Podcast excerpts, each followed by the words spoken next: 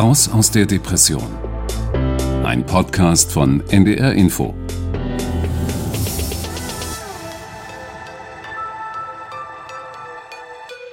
Überspitzt formuliert sage ich immer, man kann äh, Depression ebenso wenig mit Liebe heilen wie eine Blinddarmentzündung, aber man kann den Erkrankten motivieren, sich Hilfe zu holen und die Behandlung auch durchzuhalten. Und ich übergebe wieder an Harald Schmidt. Vielen Dank, äh, Herr Hegel. Sie bleiben bitte gleich mit auf der Bühne.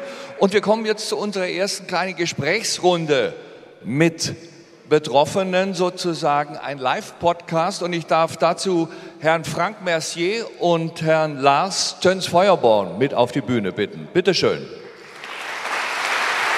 Äh, das ist sozusagen Live-Podcast. Wir haben schon beim Podcast zusammen gesprochen. Es hat mir großen, großen Spaß gemacht. Wir haben noch keinen Podcast zusammen gemacht. Ja? Ich darf Sie mal kurz vorstellen. Herr Messier äh, ist Geschäftsführer einer Management- und IT-Beratungsfirma, war 2012 selber schwer an äh, Depressionen erkrankt und coacht jetzt Arbeitgeber, Arbeitnehmer, also in Betrieben im Fall von Depressionen. Und äh, Lars Tönsfeuerborn kennt vielleicht der eine oder andere aus Prince Charming. Wer Prince Charming nicht kennt, was, was ist das für eine Sendung? Vielleicht ganz kurz einmal erklären. Also ich sage immer kurz, äh, es ist der schwule Bachelor, Dating-Format. Äh, Bachelor kennen die meisten und äh, da war ich damals in der ersten Staffel und äh, habe den Prinzen auch mit nach Hause genommen. äh,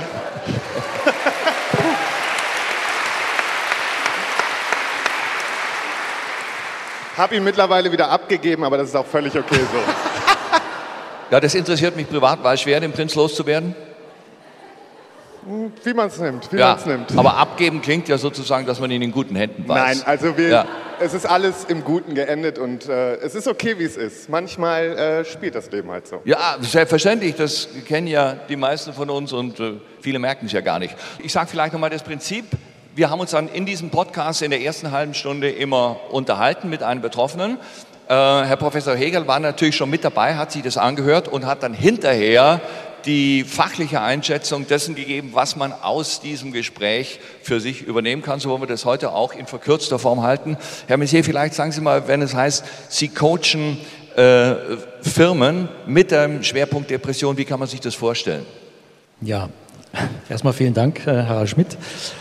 Die Einleitung war auch richtig. 2012 bin ich an einer Depression erkrankt. Ich bin nicht schleichend hineingeraten, sondern über eine posttraumatische Belastungsstörung, ein Flashback. Ähm, ja, die einen sagen, ähm, eine Panikattacke. Der herbeigerufene Hausarzt, den ich eigentlich gar nicht gut kannte, hat 220 zu 115 Blutdruck gemessen. Und ähm, danach ging das bei mir sehr schnell psychotischer Verarmungswahn, ja, oft in Zusammenhang mit Flashback, äh, beobachtet. Und ähm, das Selbstbild von mir als Führungstierchen, als, als Geschäftsführer, ich hatte 80 eigene oder habe immer noch, aber 80 Mitarbeiter eigene und 80 freie, die so regelmäßig äh, zu mir kommen und sagen, wie geht's denn weiter, Chef? Und ähm, es gibt ja so einen Spruch bei uns, wer lobt eigentlich den Chef oder wer fragt, wie es ihm geht. Ja habe natürlich dann erstmal alles äh, dafür getan, ähm, dass das keiner mitkriegt. Ja. Ich habe auch sehr schnell eine Krankheitseinsicht gehabt, weil ich war so schnell depressiv, schlaflos. Ich habe dann nach, nach wenigen Tagen aufgehört zu schlafen. Und ähm, meine Frau und ich, wir waren beide verzweifelt an der Stelle, aber haben uns erstmal eingeigelt, weil das musste erstmal für mich klar haben, ja, ähm, dass dieser, dieses Kippen von diesem Selbstbild, ja, Schuldgefühle, Verarmungswahn, ich konnte zwischen meiner Stellung, meiner Doppelhaushälfte, ja, wo auch der Nachbar gewohnt hat, der mir unter den Fingern weggestorben ist, das war mein Traumatrigger. Und ähm, da konnte ich nicht mehr unterscheiden zwischen dem, was ich habe und ich sitze jetzt in der, in der Fußgängerzone und bettel um einen Euro. Und das muss man erstmal draufkriegen. Ich hatte schon einige Stressseminare gemacht, wo man dann so lernt, ja, man muss mal in den Beobachter gehen. Und was ich beobachtet habe, das war halt ziemlich scheiße. Inwiefern? Inwiefern, als da halt äh, diese Verarmungswahn-Dinge äh, reinkamen, diese Schuldgefühle, ähm, Suizidgedanken. Und ähm, deswegen habe ich mir dann auch die Hilfe nicht in der Form geholt, wie man sie nämlich braucht, ähm, sich zu öffnen und dem Arzt sich mitzuteilen, sondern ich bin zu Ärzten gegangen und habe denen die Informationen gegeben, von der ich geglaubt habe, dass sie die gerade so brauchen, um die äh, Behandlung mir zukommen zu lassen, von der ich meine, die wäre gut. Und dann ergeben sich böse Folgefehler. Und ähm, so bin ich anderthalb Jahre rumgeeiert. Ähm, bis, und jetzt glaubt man, das wäre ein Werbeblock, meine liebe Frau ähm, auf der Seite der Deutschen Depressionsliga Informationen für Angehörige gefunden hat und hat äh, mit mir dann nochmal einen Anlauf genommen, weil wir beide zusammen gemerkt haben, so 70 Prozent Lebensfreude oder ähm, Lebensenergie, die habe ich so erreicht in guten Zeiten. Das habe ich dann für den Normalzustand gehalten. Die reichen nicht für ein erfülltes Leben und um zwei äh, Kinder noch auch ähm, glücklich heranzuziehen, was bis jetzt gut gelungen ist. Das sollte man vielleicht sagen, das sind ja. ja auch im Vorstand der Deutschen Depressionsliga. Ja. Und warum, und warum ja. ich coache? Genau. Und, und Lars, wenn Sie vielleicht mal schildern, ich meine, Sie sind ja wahnsinnig aktiv äh, in den sozialen Netzwerken, ja? gehen da total offen damit um. Wie ist denn Ihre Erfahrung, wenn Sie äh, Depressionen ähm, auf Instagram oder, oder Twitter oder was immer es da gibt, äh, thematisieren? Also zuallererst fällt mir da ein große Dankbarkeit von Betroffenen wie von Angehörigen. Ähm, ich habe die Erfahrung gemacht, dass seitdem ich das tue, ich war vorher viel mehr queer-aktivistisch unterwegs, habe meinen Fokus dann ähm, ganz bewusst verlagert, einfach aufgrund meiner Vergangenheit, dass ich gesagt habe, okay, wir haben viele queere Aktivisten, da muss ich jetzt nicht auch noch weiter so extrem mit reinspielen, sondern das Thema seelische Gesundheit ist so viel wichtiger und noch so viel ungesehener.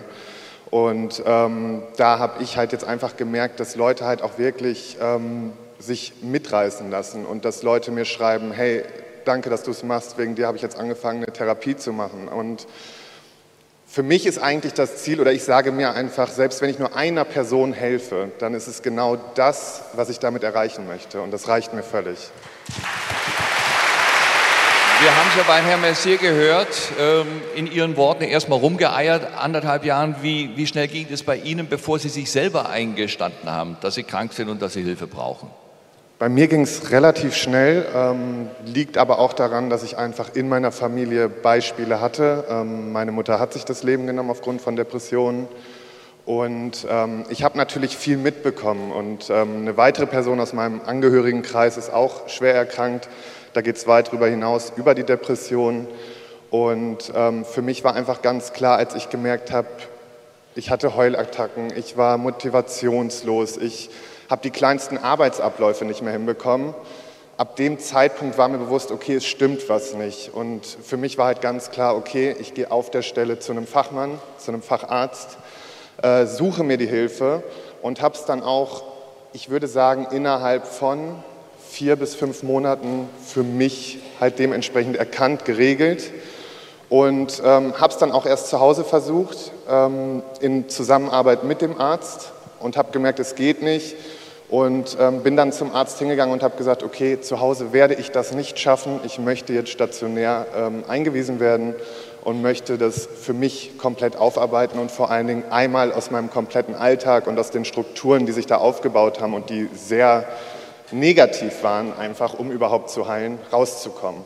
Und ich sage mal, das ist aber nicht die Norm. Ich glaube, da war ich so ein bisschen wie so ein Musterschüler in dem Bereich, ähm, dass ich sage, ich hatte halt einfach diese Negativbeispiele in meiner Kindheit und habe daraus gelernt und die Schlüsse gezogen, die einfach wichtig waren. Herr Mercier, waren Sie auch stationär in Behandlung? Nein. Ich, ähm, ich bin nicht stationär in Behandlung gewesen. Ich habe auch äh, keine Therapie gemacht an, in der Form. Ähm, nach diesen anderthalb Jahren, wo meine Frau mich dann nochmal zum einem Hausarzt, einen neuen, mit dem ich heute befreundet bin, ähm, geschickt hat, ähm, habe ich dann ein Medikament bekommen, Serotonin, Rücknahmehemmer. Ähm, und äh, dann war ich nach zwei Wochen, ging wie ein Schleier weg. Nach sechs Wochen stand ich gerade und konnte Entscheidungen treffen und mir sozusagen ein Nest bauen. Soweit, so gut. Ich habe Ihre Frage noch nicht beantwortet, dass wir Firmen coachen. Ja, eben. ja das ist richtig. Und auch die Zusammenarbeit ähm, mit der Stiftung. Ähm, wir gehen ja durch unsere betroffenen Experten und auch diese Offenheit, mit der wir über unsere Krankheit sprechen, in die Firmen rein, auch in die Gesellschaft, in allen möglichen Projekten, ja, Papa Seele hat Schnupfen und so weiter. Und ähm, ganz wichtig ist ja der Punkt bis zu dem äh, Moment, wo sich jemand dann bei Ihnen, Herr Heger, in, in Behandlung begibt. Aber wenn der nicht kommt, können Sie nicht diagnostizieren. Oder das, was ich Ihnen gegenüber nicht verbalisiere, können Sie auch nicht sauber diagnostizieren. Also wenn ich mich nicht öffne, haben wir beide ein Problem in dem Verhältnis. Und ähm, im Grunde ging es ja auch bei mir erst vorwärts, als ich gesagt habe, ich habe Depressionen, ich nehme auch ein Medikament, wenn es sein muss, ich hätte gern dieses, aber ich ne, wollte auch da die Zügel noch nicht so aus der Hand lassen. Ähm, das Verhältnis, hier Leute in Behandlung zu bringen und diese Anti-Stigma-Arbeit in den Firmen ist extrem wichtig, auch bei diesen Führungstierchen, damit auch die Mitarbeiter merken, Mensch, da gibt es ein Seminar, die befassen sich mit dem Thema Depression. Vielleicht könnte ich ja mal äh, irgendwo mich auch äußern bei einem Kollegen. Also ganz wichtig, diese Anti-Stigma-Arbeit und die Seminare. Ähm, Herr Hegel, das haben wir ja im Podcast auch äh, sehr, sehr häufig gehört. Also wenn die Depression auftaucht, wie verhalte ich mich am Arbeitsplatz? Und ich glaube, der erste Schritt ist, sich selber einzugestehen, aber soll ich dann erstmal mit einem Kollegen reden? Soll ich auch jemanden ansprechen vielleicht, bei dem ich das Gefühl habe, der könnte Hilfe brauchen, der ist krank, als Arbeitskollege? Ja, das ist die Frage, die bestimmt sehr viele immer wieder bewegt. Wie offen gehe ich damit um? Und das muss man in jedem Einzelfall sich genau überlegen, wie vertrauensvoll ist das Verhältnis zu den Kollegen, zum Vorgesetzten, was sind meine beruflichen Pläne, äh, möchte ich Karriere machen, ähm, denn im Prinzip ist ja klar, äh, es ist ja kein, äh, keine Notwendigkeit, mit Erkrankungen offen umzugehen. Keiner muss jetzt offen umgehen damit, sondern das ist Privatsache. Erkrankungen geht dem Arbeitgeber nichts an und auch sonst niemanden. Also generell empfehle ich allen Menschen, die ähm, jetzt eine Depression haben, dass sie mit den Menschen, die ihnen sehr nahe sind, in jedem Fall offen umgehen. Denn es ist ja eine Riesenanstrengung, die Fassade hochzuhalten, was aber viele auch über, über lange Zeit tun, mit letzter Kraft äh, die Fassade hochhalten. Das zu tun bei Menschen, die einem sehr wichtig und nahe sind, ähm, würde ich nicht empfehlen. Ich glaube, das ist eine Anstrengung. Und es ist auch so, dass unsere Befragung gezeigt hat, äh, dass bei 30 Prozent Angehörige, und ich glaube, das ähnlich war die Zahl bei den Betroffenen, äh, dass diese angegeben haben, dass durch das gemeinsame Durchstehen der Depression ihre Beziehung sogar vertieft worden ist. Ich denke, es gibt sicherlich Menschen, die dann auch äh, vielleicht damit nicht zurechtkommen, Angehörige, dass man eine Depression hat und damit Probleme haben, das nicht verstehen. Aber äh, ich denke, Menschen, die einem wichtig sind und wo man sich wirklich mag, kann das sogar zu einer Vertiefung und Intensivierung der Beziehung führen. Also es ist nicht nur negativ, äh, was die Beziehung angeht, obwohl es natürlich in der Regel eine Riesenbelastung für alle ist, das ist auch klar. Vielleicht noch eine abschließende Frage, Lars. Wenn, wenn man das so pauschal sagen kann, bei der Suche nach Hilfe, bei vielleicht in Kontakt treten mit anderen Betroffenen, soziale Netzwerke eher ja oder nein? Das ist, glaube ich, mit einer der schwierigsten Fragen. Ähm, ich würde ganz gerne noch mal ganz kurz zu den ähm, Arbeitgebern oder ich sage mal zu, zu, im, im, im, beruflichen Kontext kommen. Ähm, ich finde halt auch sehr wichtig, dass gerade auch die Arbeitgeber mittlerweile in der Verpflichtung sind, ähm, gerade auch darauf zu achten. Ich zum Beispiel bin mittlerweile Geschäftsführer äh, von einer recht schnell wachsenden Agentur und habe jetzt im letzten Monat eingeführt, dass wir einmal im Monat ähm, zumindest schon mal im, im, im Führungscircle, sage ich mal, ähm, ein Meeting abhalten, wo wir einfach sagen, wie geht es uns, also wie ist der mentale Zustand, wo wir einfach mal die Arbeit beiseite lassen, um einfach auch zu schauen. Ich sage mal so, das Ganze kann nur laufen, wenn es uns allen gut geht und wenn auch einer bei uns mal sagt, ey, ich fühle mich heute nicht in der Lage, dann bleibt zu Hause und ich brauche dafür keinen Krankenschein letztendlich, sondern hier geht es einfach um die Seele, hier geht es um das Essentielle, damit wir überhaupt arbeiten können, gerade in so einer Agentur, wo halt viel Kreativität gefragt ist. Und ähm, genau, das ist halt was, wo ich auch hoffe, dass in Zukunft viel mehr passiert bei den Arbeitgebern, ähm, dass die da mehr Wert drauf legen. Und jetzt nochmal zu der Frage mit Social Media. Auf der einen Seite denke ich, ist es schon gut, dass wenn man so Seiten hat wie jetzt stark gegen Depressionen, dass man sich da gute Infos holen kann. Aber Social Media ist eben auch brandgefährlich und das merke ich auch immer wieder, dass ich halt sage, ich bin jetzt nicht unbedingt dieser Influencer, der jeden Tag, also klar, ich mache auch meine Stories, ich bin auch präsent, aber wenn es mir halt mal nicht gut geht, sage ich erstens, mir geht es heute scheiße und das ist in Ordnung. Und ich nehme mich auch einfach mal raus. Und da mache ich keine große Ankündigung, sondern wenn ich keinen Bock habe, habe ich keinen Bock und da muss ich mich nicht zwingen, irgendwas zu machen.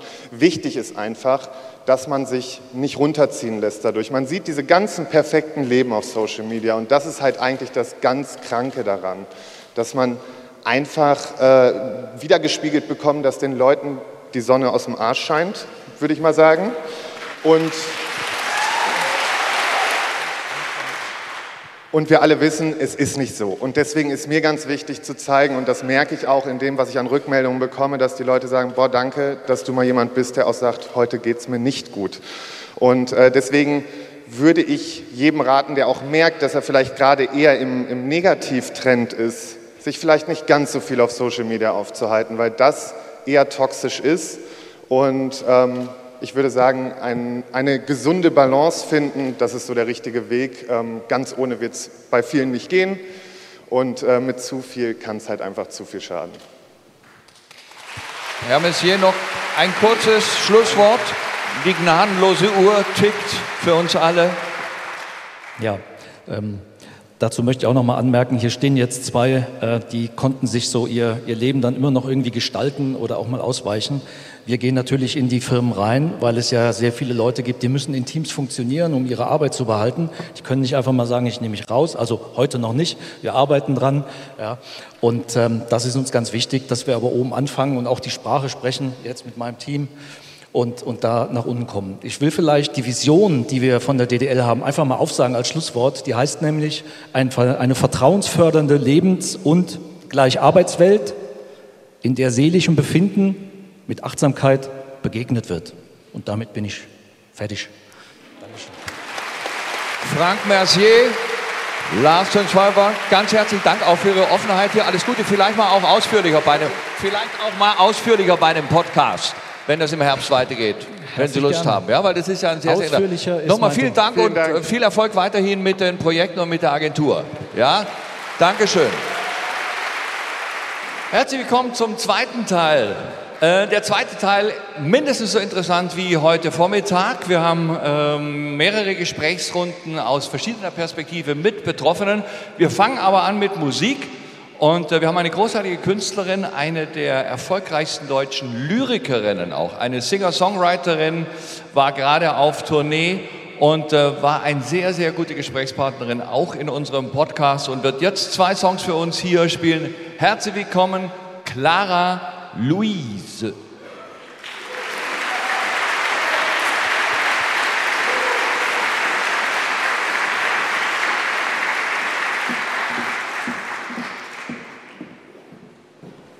Ja, vielen Dank für den schönen Applaus. Das haben wir eben schon alle gemeinsam geübt. Ich war auch mit dabei. Ich freue mich sehr, hier zu sein. Harald Schmidt hat ja schon gesagt, ich heiße Clara Louise. Ich bin äh, Sängerin und Lyrikerin und darf hier heute zwei Lieder spielen. Habe mir extra hoffnungsvolle Lieder ausgesucht. Ich bin selbst auch ähm, im Jugendalter schon an Depressionen erkrankt und deshalb hier heute. Und ähm, freue mich sehr. Das erste Lied heißt Enough is Enough und da geht es in erster Linie ums Grenzen setzen und um sich selbst genug sein und das zu lernen.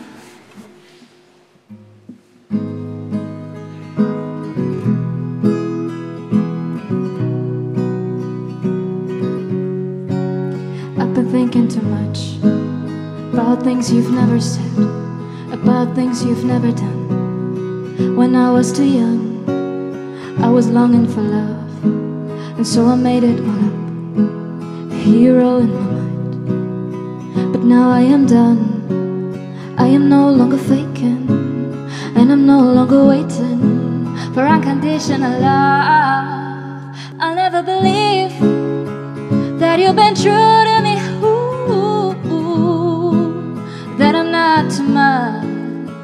Because of you, I doubt that anyone could love me. Ooh. But enough is enough. Enough is enough. Enough is enough.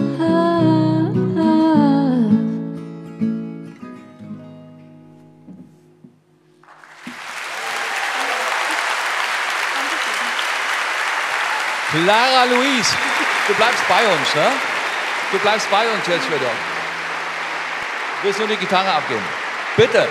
Ganz toll, wirklich. Ist die Tour schon zu Ende? Wie du willst. Nee, die startet erst im Oktober, hoffentlich. Und äh, jetzt, wie viele Städte sind das? Sind das Clubs, in denen du spielst? Ja, das sind ja? Clubs. Äh, neun Städte sind es insgesamt. Und äh, wir drücken dir Daumen, dass es nicht auch wieder dem bösen Virus zum Opfer fällt. Ne? Ich hoffe auch. Es wäre ja. dann das dritte Mal, ja, dass es nervig, muss. nervig. Deswegen haben viele Leute auch positiv. gar keine Lust mehr, äh, sich eine Karte zu kaufen, weil sie sagen, ich weiß nicht, ob das Konzert überhaupt stattfindet. Und da hat man wieder den ganzen Hackmack. Ja, klar. Ähm, bis es doch stattfindet. Wir haben jetzt ein ganz, ganz wichtiges Thema, nämlich Depression im Kinder- und Jugendalter. Komm ruhig hier an den Tisch, äh. Wir haben ähm, ja schon gehört, dass du auch davon betroffen bist. Wir werden gleich drüber reden. Ich freue mich jetzt sehr, eine Kollegin noch begrüßen zu dürfen, die sich sehr dafür engagiert mit einer ähm, speziellen Aktion im oder sagen wir unter dem Dach der Stiftung Deutsche Depressionshilfe selber Betroffene war. Herzlich willkommen, Kathi Hummels.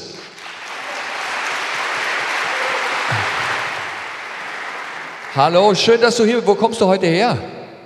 Ich komme aus Österreich, bin gestern hier angekommen und freue mich heute hier zu sein, weil das Thema begleitet mich schon mehr als die Hälfte meines Lebens und ähm, es ist für mich auch eine Ehre heute, dass ich vor euch sprechen darf.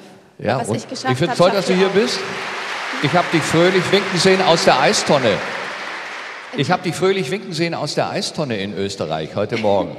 ja, ich habe Du meinst äh, Bildzeitung? Schlagzeile? Ja, Seite 1, Bild.de, meine Informationsquelle morgens um 6. Kathi Hummels, eiskalt. Ja, ich eiskalt. Nur, gesagt, nur von außen, von innen bin ich nicht eiskalt. Das habe ich nie behauptet. Es ja. sah nur so aus, aber du weißt ja, Bilder sprechen oft für sich. Ja. Und da dachte ich, äh, räume ich gleich mal mit dem Vorurteil auf. Ja. Und ich bin der festen Überzeugung, dass es einem Menschen erst dann gut geht, wenn man es eben schafft, die seelische Gesundheit und auch die körperliche Gesundheit in Balance zu bringen. Ja. Prima, vielen Dank. Wir reden gleich ausführlich. Jetzt hören wir aber erst ein Impulsreferat zu diesem Thema, das das Ganze wissenschaftlich für uns aufbereitet und füttert. Es spricht äh, der, das komplizierte Unititel, der Direktor der Universitätsklinik Hamm für Kinder- und Jugendpsychiatrie, Psychotherapie und Psychosomatik der Ruhr-Universität Bochum. Habe ich das richtig gesagt? So schwer war das gar nicht. Ist Hamm eine Dependance von Bochum in dem Fall? Vorsicht. Vorsicht. Bochum, Bochum versucht auf das Niveau von Hamm zu kommen. So ist es, ja? Okay. Herr Professor Dr. Dr. Martin Holtmann, bitteschön. Ganz herzlichen Dank, ja.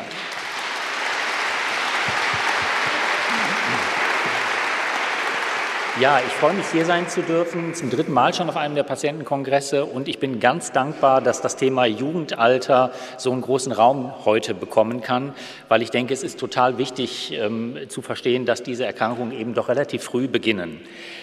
Wir haben den Eindruck, ähm, in der Corona-Zeit vielleicht noch mal mehr, das ist wirklich eine häufige Erkrankung, mit der wir es zu tun haben. Und in der Tat ist es so, dass die Behandlungen wegen Depressionen im Jugendalter mehr geworden sind. Ob wirklich die Zahl der Erkrankungen mehr ist, da streiten sich die Experten ein bisschen. Sicher ist, viele wissen mehr über Depressionen. Dafür helfen auch Tage wie der heute. Kinderärzte wissen mehr, schicken Patienten eher in Behandlung. Wir wissen, dass die Pubertät eher beginnt und die Pubertät ein Alter ist, wo Depressionen eben gehäuft auftreten und deswegen sie sozusagen einfach auch früher beginnen. Und wir haben gesehen im letzten Jahr insbesondere, dass die Erkrankungszahlen und die Behandlungszahlen in den Kliniken deutlich angestiegen sind, ähm, schon im Jugendalter. Und das ist sicherlich eine Nebenwirkung der Corona-Pandemie, weil einfach all das, was bei Depressionen gut tut, worüber wir heute schon gehört haben, Bewegung, rausgehen, Tagesrhythmus, all das war in den Lockdowns schwierig bis unmöglich. Schon vor der Pandemie war aber Depression im Jugendalter ein großes Thema. Und man kann sagen, dass auf den weiterführenden Schulen etwa in jeder Schulklasse zwei Jugendliche betroffen sind. Und bis zur Volljährigkeit hat etwa jeder fünfte Jugendliche Depressionen in irgendeiner Form schon selber an sich, in sich erlebt. Ich habe ein Zitat ähm, von Kathi Hummels, was sie auf der Homepage der, ähm, der Stiftung ähm, preisgegeben hat, hier zitiert, weil ich denke, das macht die Innenperspektive einer Jugendlichen eben. Sie haben gesprochen über ihre Zeit im Alter von 16, macht das deutlich. Ich muss das gar nicht vorlesen. Und ich habe aus dem Buch von Clara Louise ein Foto raus fotografiert, was auch deutlich macht, sozusagen, wie die Depression wie eine dunkle Wolke mit mir wandert. Und das ist, glaube ich, der Unterschied zwischen einer, ich nenne nenne das mal so, Depri-Phase, die viele Jugendliche kennen, und einer wirklichen Depression, die es eben auch im Jugendalter gibt. Es ist eben nicht nur eine Phase schlechter Stimmung, die schnell wieder vorbeigeht, sondern insbesondere die Dauer, das längere Anhalten, das Quälende, das unterscheidet die echte Depression von der vorübergehenden Phase schlechter Stimmung, die viele kennen. Was können Sie tun, wenn Sie Eltern sind, wenn Sie Erzieher, Lehrer sind, Onkels, Tanten? Sie können auf Warnzeichen bei Kindern und bei Jugendlichen achten. Und die sind in vielem ähnlich, aber eben entwicklungsgemäß dann doch auch ein bisschen anders ausgeprägt als bei Erwachsenen. Aber es gibt die typische Gefühlslehre auch schon bei Jugendlichen, bei Kindern. Es gibt das Vernachlässigen von Aktivitäten. Ich mache die Sachen nicht mehr, auf die ich vorher richtig Lust hatte, die mir Freude gemacht haben. Die Freude daran ist mir irgendwie vergangen, die ist wie verdunstet und ich weiß gar nicht richtig warum. Es gibt oft gar keinen konkreten Auslöser dafür. Und von außen sieht das oft für Eltern, Lehrer, Geschwister aus wie Gleichgültigkeit, Faulheit. Das ist es aber gar nicht, sondern es ist das Unvermögen, das in dem Augenblick alles noch tun zu können. Ich kümmere mich auch um mich selbst nicht mehr. Ich vernachlässige mich selbst. Ähm, und bei manchen Jugendlichen ist das Bild aber auch ganz anders und deswegen verwechselt man es schnell mit Reizbarkeit, auch mit Aggressionen. Denn gerade Jungs, die im Jugendalter depressiv werden, die tragen oft diese Emotionen nicht so nach außen, sondern die wirken erstmal ja, unverträglich, reizbar. Und es ist total wichtig, hinter diese reizbare Fassade zu schauen, um dann zu sehen, was verbirgt sich denn eigentlich dahinter. Und es gibt immer wieder auch Äußerungen, das bedrückt dann die Umgebung am allermeisten, dass das Leben keinen Sinn mehr macht oder so keinen Sinn mehr macht. Die Formulierung finde ich nochmal wichtiger. Macht dir das Leben so keinen Sinn mehr, dann kann man irgendwie anders Hoffnung nochmal entwickeln. Und deswegen möchte ich kurz mit Ihnen über das Thema Suizidalität im Jugendalter sprechen. Im Kindesalter ist das was Seltenes, aber im Jugendalter ist das Phänomen, lebensmüde zu sein, dann auf einmal viel, viel häufiger und macht natürlich große Sorge. Und Sie kennen vielleicht dieses Phänomen des Werter-Effektes. Wenn man sehr detailliert darüber redet, dass jemand einen Suizidversuch gemacht hat, wie er das gemacht hat, dass das ansteckt sozusagen. Weswegen man sich darauf geeinigt hat, eben nicht im Detail darüber zu sprechen, damit nicht Jugendliche, die eine Neigung in sich tragen, sozusagen sich dann noch intensiver mit beschäftigen. Wichtig ist, ob jemand suizidal ist oder nicht, das ist von außen nur mit einem ganz guten Gespräch erkennbar. Denn ob eine Handlung wirklich suizidal war oder nicht, das definiert letztlich derjenige, der das getan und geplant hat. Wichtig ist, das ist ein großes Spektrum, die Suizidalität von passiven Gedanken, die ganz viele kennen werden und sagen, ich will jetzt einfach nur meine Ruhe, ich möchte einschlafen, bis hin zu konkreten Handlungen. Und unsere Aufgabe als Fachleute ist es genau zu gucken, wo jemand steht. Wichtig vielleicht noch das als letzter Punkt dazu, dass das Ritzen, was im Jugendalter für viele häufig ein Ausprobieren ist, in den seltensten Fällen im engeren Sinne was mit Suizidalität zu tun hat, sondern eher eine Lösung oft für ganz andere Themen ist. Ganz wichtig finde ich, und das haben wir heute Morgen kurz schon gehört, in dem systemischen Ansatz, Depressionsbehandlung ist immer Familienbehandlung. Egal, ob einer betroffen ist, jetzt in der Kindergeneration oder einer in der Erwachsenengeneration oder was eben häufig so ist, in mehreren Generationen Betroffene sind. Es ist immer eine Familienbehandlung. Und es gibt typische Erfahrungen, die Eltern machen, die von Depressionen betroffen sind und typische Erfahrungen, die Kinder machen. Und für die Kinder ist das, worüber wir mit ihnen sprechen müssen, weil sie sich oft schämen für das, was zu Hause passiert, weil sie Sorge haben um die Eltern, weil sie in der Schule sitzen und denken, was passiert jetzt gerade mit Papa oder mit Mama, weil sie sich als junge Erwachsene nicht trauen auszuziehen, weil sie die Eltern nicht alleine lassen wollen. Und umgekehrt typische Erfahrungen der betroffenen Eltern, die denken, sie sind schlechte Eltern, sie sind Rabeneltern. Und wichtig ist zu sagen, nein, eure Kinder sind nicht Kinder von schlechten Eltern. Ihr könnt gute Elternschaft vorleben und ihr könnt vor allen Dingen Krankheitsbewältigung euren Kindern vorleben und ihnen damit einen Riesengefallen tun. Wichtig ist es für uns Erwachsene zu akzeptieren, dass die Depression bei den Kindern, bei den Jugendlichen eben nicht nur einfach eine schlechte Phase ist, wo man dann mit so billigen, gut gemeinten Ratschlägen, das geht vorbei, Kopf hoch und so weiter weiterkommt. Nein, Wichtig ist zu sagen, es ist eine behandlungsbedürftige Erkrankung. Sprechen Sie Ihr Kind, ähm, sprechen Sie Ihre Schülerin, Ihren Schüler an. Sagen Sie, jeder kann mal schlechte Phasen haben, aber dich erlebe ich jetzt schon länger als traurig, niedergedrückt, hoffnungslos. Und sollen wir nicht Hilfe suchen bei jemandem, der sich auskennt mit seelischen Erkrankungen, mit Kummer und Sorgen bei Kindern und Jugendlichen? Achten Sie aber auch als Angehörige auf Ihre eigenen Belastungsgrenzen. Haben Sie nicht den Anspruch, dass Sie das lösen können und dass Sie die Therapeuten sind.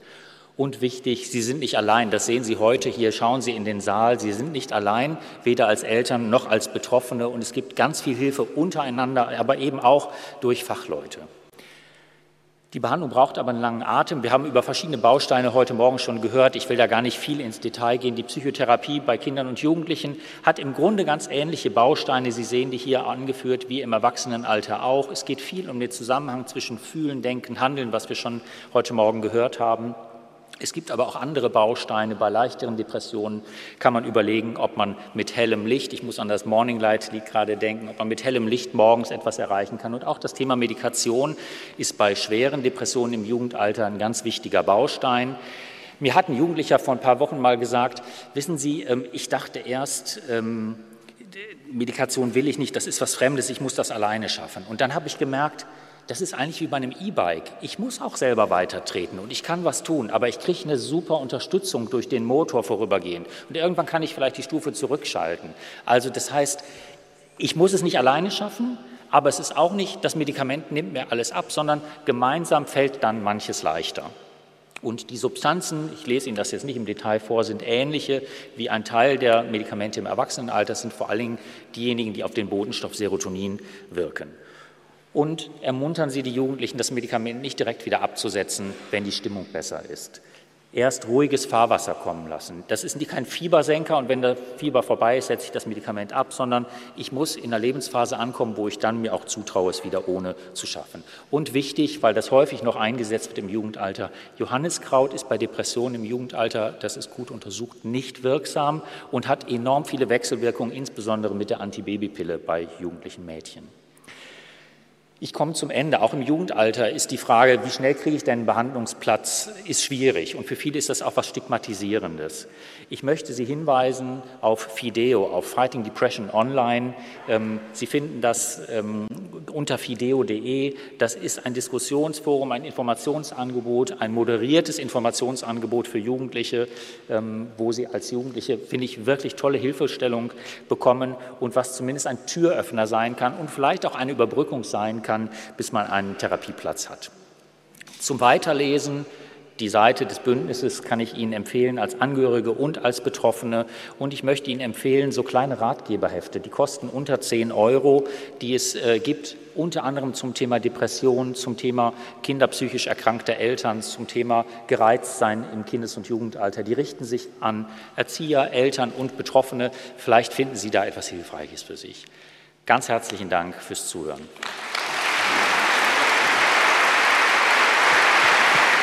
Jetzt habe ich gesehen, Kathi, du hast sehr, sehr oft und intensiv genickt bei dem, was Professor Holtmann gesagt hat. Das kommt dir bekannt vor, ja?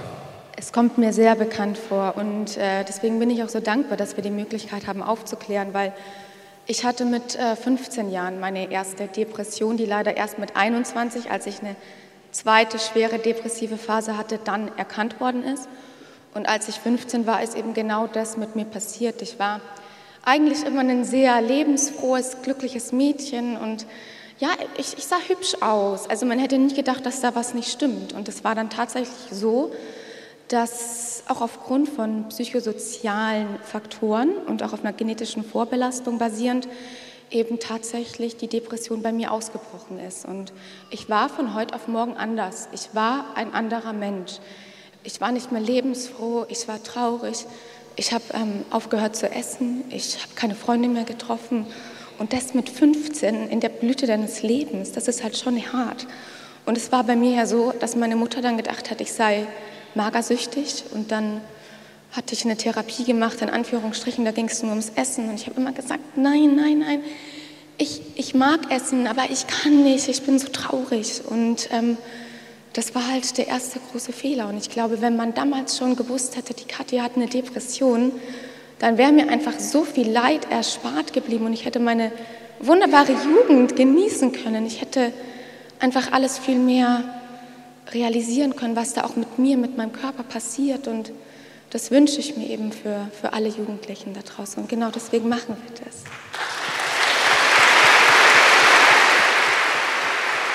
Herr Professor Holtmann, ist das, äh, was Kathi Hummels gerade geschildert hat, kann man das sagen, dass es gewisserweise so eine klassische Geschichte ist, eine, ein, ein klassischer Verlauf, bis dann ein Jugendlicher, ein Jugendlicher zum Beispiel zu Ihnen kommt? Ja, ich, ich glaube, das geht vielen ähnlich. Ähm, auch, dass die Umgebung erstmal so reagiert und eigentlich noch nicht so richtig versteht, was da ist.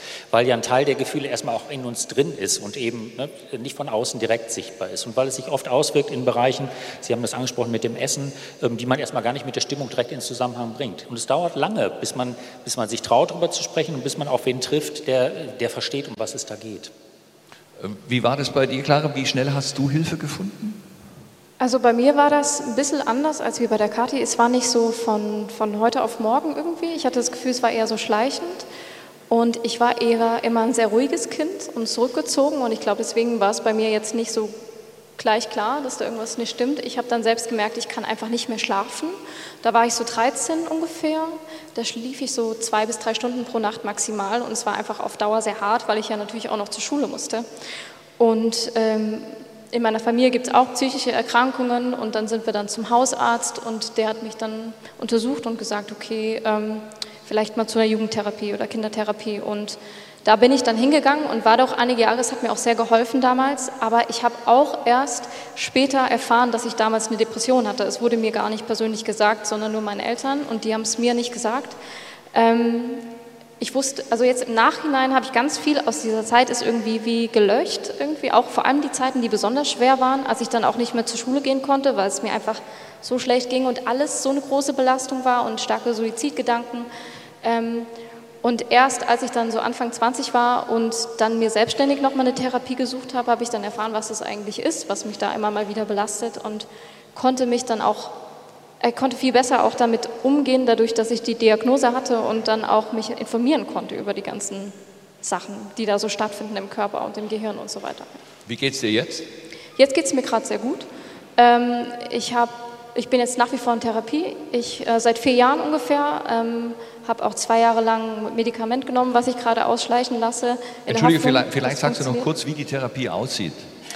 Ähm, also es heißt, oh Gott, äh, konzentrative Bewegungstherapie ähm, ist, glaube ich, so eine Art Verhaltenstherapie. Ähm, und da geht es aber auch ganz viel um das Psychosomatische. Also wo spürt man gewisse Gefühle im Körper? Und der Körper reagiert ja oft schneller als die Psyche oder zumindest spürt man entweder das eine oder das andere und kann dann ganz viel daraus schließen. Und da habe ich ganz viel gelernt, auch irgendwie meinen Körper überhaupt wahrzunehmen und nicht mehr zu ignorieren. Ja. Gati, vielleicht sagst du noch mal kurz, was das für eine äh, Organisation, für eine Agentur ist, äh, was du unter dem Dach der Stiftung Depressionshilfe angesiedelt hast, wo man helfen kann, wo man ja auch äh, spenden kann. Wie sieht es aus? Was machst du da? Also spenden kann man direkt bei der Deutschen Depressionshilfe online und man gibt als Verwendungszweck einfach Kathi Hummels Programm ein. Und angefangen habe ich letztes Jahr im September mit einem Event am 17.09.2021, das werde ich nämlich nie vergessen, und da habe ich Spenden gesammelt, um eben dieses Programm gemeinsam mit der Deutschen Depressionshilfe ins Leben zu rufen. Und das war gemeinsam mit Wiesen Wiesen und das werden wir dieses Jahr, ähm, wir haben es letztes Jahr dreimal gemacht und es wird auch wieder ganz groß stattfinden im September und da wird ähm, hoffentlich auch nochmal ähm, eine schöne Summe Geld eingenommen, damit wir da wirklich weitermachen können. Und mit Tribute to Bambi sind wir auch im Gespräch dass wir nicht nur durch meine Organisation Wiesen Wiesen das Kathi Hummels Programm unterstützen können, sondern dass wir mehreren Leuten die Möglichkeit geben, daran teilzuhaben. Ja, toll. Herr Professor Holtmann, vielleicht noch zum Abschluss. Für, es ist wahnsinnig schwer, stelle ich mir vor, für Eltern zu erkennen. Also was Sie hier zum Beispiel, die, die 10, 12 Punkte, die Sie aufführen, ich würde mal sagen, bis nachlassende Körperpflege, sage ich, ist Pubertät. Ja, was, was Sie da geschrieben haben. Ja, äh, nö, weiß ich, kein Bock. Äh, äh, nur halt der Deo-Einsatz verfünffacht in der Zeit, ist, ist jetzt meine Beobachtung. Ja? Äh, wie, äh, was können Eltern tun? Was ist der erste Schritt? Ähm, muss ich einen speziellen Therapeuten finden, wenn ich das Gefühl habe, mein Kind ist depressiv? Na, der erste, das Erste, was Eltern tun können, ist einfach gut hingucken. Das sagt sich jetzt so leicht, ne? weil das ja voraussetzt, dass ich einen guten Kontakt mit meinen Kindern habe. Deswegen müssen auch gar nicht unbedingt nur die Eltern die ersten Ansprechpartner sein. Was wir gemerkt haben im Lockdown, als die Schulen zu hatten, dass das eine Katastrophe war, weil die Schule ist ja wie ein Seismograph für das, was mit Jugendlichen passiert. Ja. Die Lehrer kennen aus ihrer Schulbiografie Hunderte oder Tausende von Schülern. Die kriegen ganz gut mit, ob ob da irgendwas verrutscht. Die müssen das nicht diagnostizieren, aber super wäre, wenn die den Schulsozialarbeiter ansprechen oder einen Vertrauenslehrer ansprechen. Und dann kann es so sein, wie wir es gerade auch gehört haben, der Kinderarzt oder Hausarzt kann der erste Ansprechpartner sein und sollte auch der erste Ansprechpartner sein, weil der der Familienarzt ist, der kennt die Familie. Und dann kann man gemeinsam überlegen, braucht es dann Spezialisten, davon gibt es weniger, aber deswegen erstmal Kinderarzt, Schulsozialarbeiter, das wären die richtigen Anlaufstellen.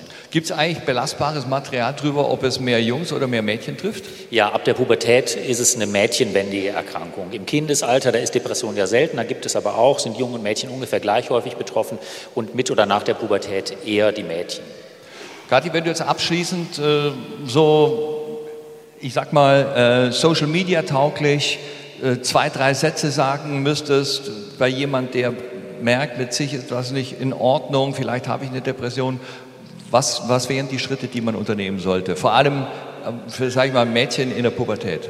Auf jeden Fall, dass man, dass man mutig ist und dass man drüber spricht. Und wichtig ist aber da auch nochmal zu sagen, jeder hat auch mal eine depressive Verstimmung. Also man ist mal zwei, drei Tage traurig, das bin ich auch. Nur wichtig ist einfach, wenn dieser Zustand langanhaltend ist, muss man was tun. Und man darf sich für seinen Gemütszustand ähm, nicht schämen, weil eine Depression ist eine Krankheit. Und die kann behandelt werden und man kann auch geheilt werden. Man lernt sehr gut damit leben. Das mache ich auch. Und ähm, dass man mutig ist, spricht und sich ähm, Menschen anvertraut, wo man das Gefühl hat, die verstehen mich. Und deswegen nochmal dazu ist es ja auch so wichtig, dass man versteht, was eine Depression ist, weil dann kann man sich mehr Menschen anvertrauen und man kann sich den Kummer von der Seele reden. Die härtesten und schlimmsten Kämpfe, die ich geführt habe, war mit mir selbst. Und als ich angefangen habe, meine Geschichte zu teilen und mit anderen darüber zu sprechen, habe ich richtig gemerkt, wie mein Ich heilt. Und das ist eigentlich mein größter Tipp. Heilt euch selbst, indem ihr darüber sprecht und holt euch Hilfe.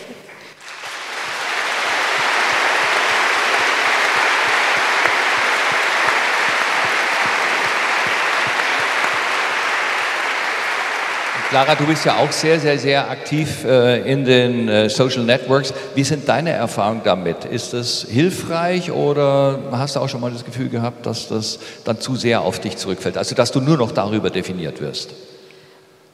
Ähm, ich glaube, also in erster Linie finde ich es einfach super, wenn, wenn es jemandem leicht fällt. Und mir fällt es mittlerweile leicht, darüber zu sprechen, dass man das dann auch irgendwie tut, weil ähm, es tut mir nicht weh und ich merke einfach, dass es irgendwie hilft und dass es hilft, überhaupt miteinander darüber zu sprechen. Ich kenne aber auch immer noch sehr viele Menschen, die sagen, bitte erzähl niemandem, dass ich in Therapie bin oder diese Erkrankung habe, sondern ähm, ich glaube, da ist noch wahnsinnig viel Arbeit, die wir irgendwie tun können, einfach indem wir darüber sprechen und uns quasi zu erkennen geben, dass wir diese Erkrankung haben und trotzdem auch zeigen, wir können damit umgehen und es gibt so viele Behandlungsmöglichkeiten mittlerweile ähm, und es ist alles viel, viel leichter, wenn nicht diese große Scham über allem steht und man wirklich erkennt, was es eigentlich ist, nämlich eine, eine ganz normale, aber sehr schwere Erkrankung, die, äh, für die man sich in keinster Form schämen sollte.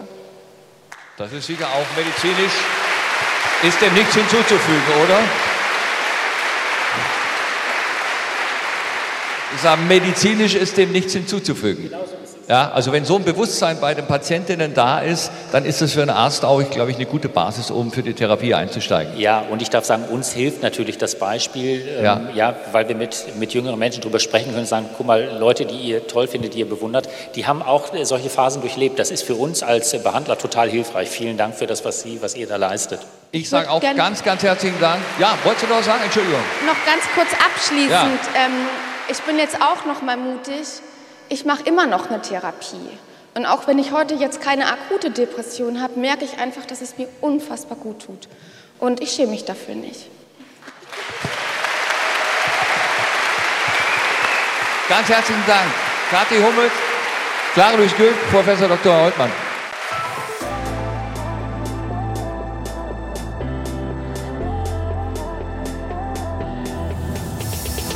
Raus aus der Depression ein Podcast von NDR Info. In Zusammenarbeit mit der Stiftung Deutsche Depressionshilfe.